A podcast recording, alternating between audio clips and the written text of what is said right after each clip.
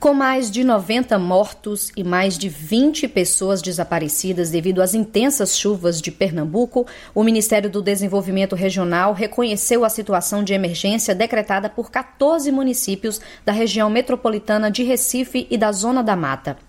Nesta segunda-feira, o presidente Jair Bolsonaro sobrevoou as regiões afetadas, anunciou medidas do governo federal para as populações atingidas e declarou pesar pelas pessoas que morreram devido às chuvas. Nós todos estamos, obviamente, tristes, manifestamos nosso voto de pesar aos familiares. O nosso objetivo maior é confortar os familiares e, com meios materiais também, atender a população. Em todo o estado, cerca de 5 mil pessoas estão desabrigadas.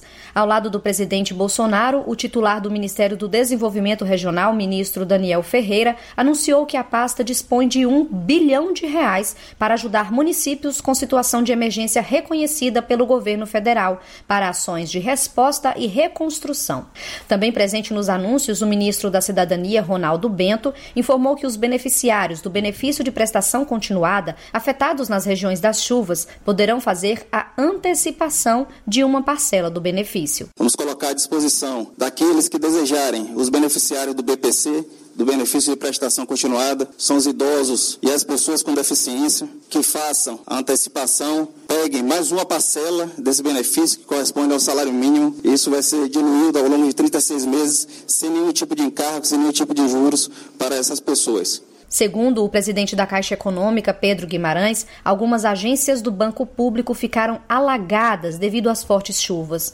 Por isso, ele garantiu que todos os pagamentos de transferência de renda, como benefício de prestação continuada e Auxílio Brasil, serão feitos para as contas digitais e anunciou outras medidas. Nós faremos imediatamente liberação do FGTS em até cinco dias, pausas de até três meses em todas as linhas de crédito para pessoa física, micro e pequenas empresas, e além disso, os créditos atuais as pessoas podem postergar por três meses.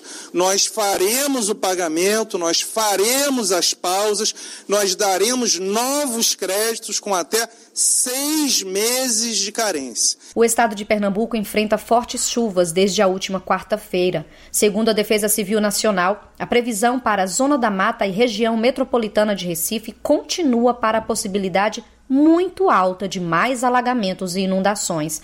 A orientação é acionar a Defesa Civil em qualquer situação de risco pelo telefone 193 e respeitar todos os sinais de alerta. As fortes chuvas também atingem o estado de Alagoas, onde mais de 10 mil pessoas já foram afetadas. Em algumas cidades, a previsão é de mais chuvas com alertas de grande perigo.